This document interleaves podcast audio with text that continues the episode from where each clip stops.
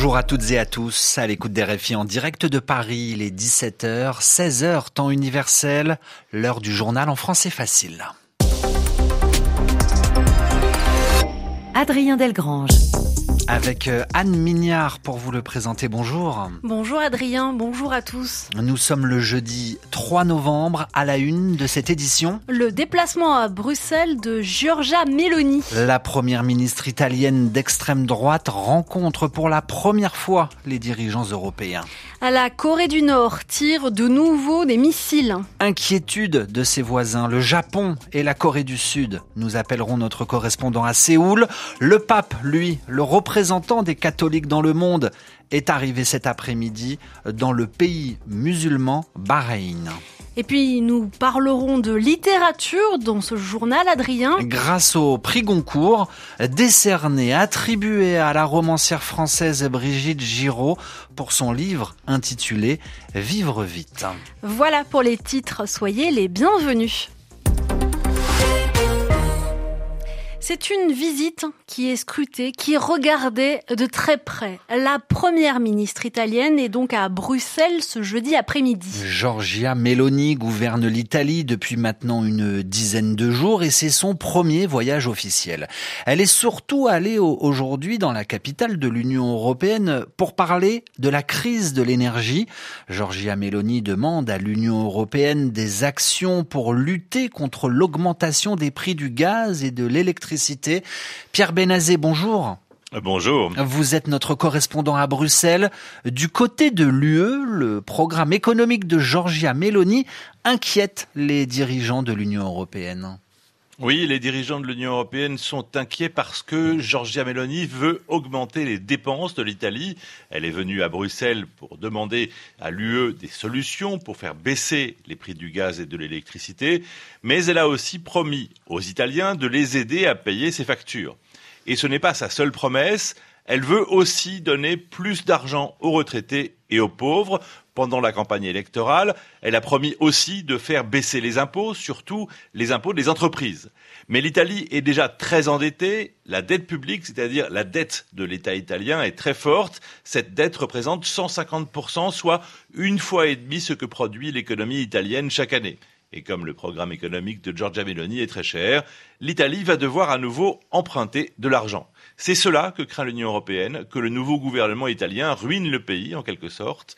Et Giorgia Meloni veut aussi démontrer à Bruxelles qu'elle est favorable à l'Union européenne pour apaiser les craintes qui sont nées de son appartenance à l'extrême droite. Merci Pierre. Pierre Benazé à Bruxelles en direct pour RFI.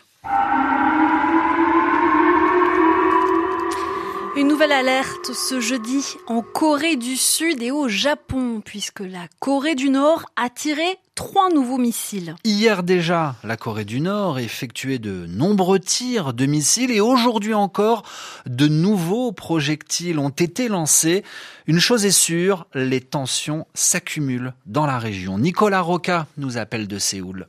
Ces dernières 48 heures illustrent bien la dynamique actuelle de provocation réciproque entre les deux Corées. Du côté du Nord, on est monté d'un cran ce jeudi après les 23 tirs d'hier avec un test de missile balistique intercontinental qui semblerait avoir échoué selon Séoul. Avec les deux autres missiles de courte portée tirés ce matin, cela fait 26 en deux jours. À titre de comparaison, sous Kim Jong-il, le père de Kim Jong-un, la Corée du Nord avait effectué 13 tirs en 15 ans. Et puis du côté de Séoul et Washington, on ne semble pas prêt à reculer. Les tensions croissantes de cette semaine s'expliquent notamment par les très larges exercices aériens conduits par les armées sud-coréennes et américaines depuis lundi. Surnommés Vigilant Storm, ces simulations d'envergure qui mobilisent plus de 200 avions militaires ont été qualifiées de provocation par Pyongyang. Elles seront prolongées en réponse à la pluie de missiles nord-coréens de ces dernières 48 heures. Cela fait huit semaines que les tensions grimpent sur la péninsule et l'intensité des tirs de ces derniers jours augmente le risque d'une erreur aux conséquences potentiellement dramatiques d'un côté ou de l'autre du 38e parallèle. Nicolas Roca, Séoul, RFI. Un échange de prisonniers a lieu aujourd'hui entre la Russie et l'Ukraine. Kiev et Moscou ont échangé 214 prisonniers de guerre, 107 de part et d'autre. Information euh, confirmée par les autorités des deux camps. Le journal en français facile. Le Canada est une terre riche en minéraux. Les minéraux, des pierres, de la roche, le Canada est tellement riche en minéraux que des pays étrangers s'intéressent de, de très près à son sous-sol.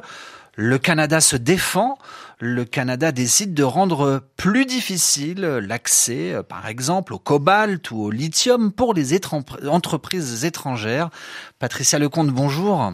Bonjour Adrien. Le gouvernement canadien ordonne, demande fermement à trois entreprises chinoises d'arrêter de chercher des minéraux au Canada. Et oui, et c'est au nom de la sécurité nationale que le Canada justifie cette décision. Au total, Ottawa a répertorié 31 minéraux dits critique, c'est-à-dire indispensable au développement de l'activité économique du pays, comme notamment le cobalt, le lithium et le manganèse utilisés dans les panneaux solaires, les éoliennes et les batteries de véhicules électriques. Afin d'en protéger ses approvisionnements au niveau national comme à l'étranger, le Canada a donc décidé de rendre plus difficile l'accès à ces minéraux rares aux investisseurs étrangers, d'où cette décision contre les trois entreprises chinoises.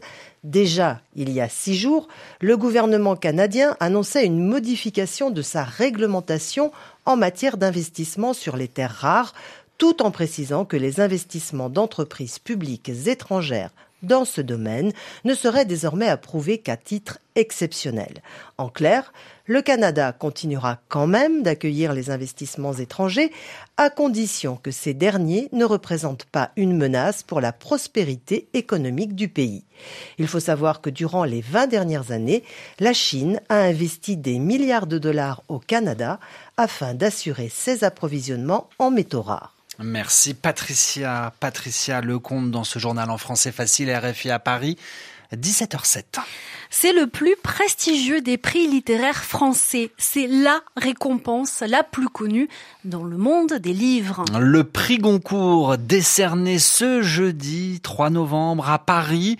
Les membres du jury ont, ont décidé qui aurait ce prix et c'est Brigitte Giraud qui a été récompensée pour son livre intitulé Vivre vite. Bonjour Sébastien Gédor. Bonjour à tous. Vous étiez tout à l'heure dans le restaurant où a été annoncé le prix Goncourt avec tous les membres du jury. Ce restaurant s'appelle chez Drouan. Et c'est la tradition, c'est toujours là qu'on annonce le prix Goncourt. Alors d'abord, Sébastien, dites-nous de quoi parle le livre de Brigitte Giraud. Brigitte Giraud raconte un moment très triste de sa vie, une tragédie. Nous sommes en 1999. Brigitte Giraud veut acheter une maison avec Claude, son compagnon, l'homme avec qui elle vit. Ils ont un jeune enfant, tout le monde est très heureux. Mais il va y avoir une succession d'événements, plusieurs choses vont se passer de manière totalement imprévue. Par exemple, la date prévue pour avoir les clés de cette nouvelle maison, la date va changer. Et un jour, l'ami de Brigitte Giraud va se tuer en moto. Il aimait beaucoup la moto, il aimait beaucoup le rock and roll aussi. Vivre vite, c'est une, c'est une référence au mode de vie des chanteurs de rock, comme Lou Reed, que l'ami de Brigitte Giraud aimait beaucoup. Brigitte Giraud, qui on le comprendra, hein, se pose, Sébastien, des, des, questions sur le destin. Oui, elle se pose des questions sur le destin, sur le hasard. Est-ce que tout est prévu à l'avance ou bien est-ce qu'on pourrait changer ce qui nous arrive? Tous les chapitres du livre commencent par Et si j'avais fait ceci au lieu de faire cela? L'autrice imagine ce qui se serait passé dans ce cas. Peut-être que son compagnon ne serait pas mort. Brigitte Giraud parle donc de sa vie personnelle, bien sûr, mais tout le monde se pose ce genre de questions sur le destin et les hasards de la vie. Sébastien Gédor a noté également que le prix Renaudot a lui été attribué à Paris à Simon euh, Liberati pour son livre Performance. Et puis le bateau de l'ONG SOS Méditerranée demande de l'aide, Adrien. À bord du bateau, des hommes et des femmes, 237 migrants précisément secourus en mer Méditerranée au large de la Libye. La météo est mauvaise, c'est ce que redoute l'ONG. SOS Méditerranée appelle donc euh, la France, l'Espagne, la Grèce à l'aider pour trouver rapidement un port en mer Méditerranée afin de, de débarquer euh, ces hommes et ces femmes. C'est la fin de ce journal en français facile. Merci de l'avoir écouté.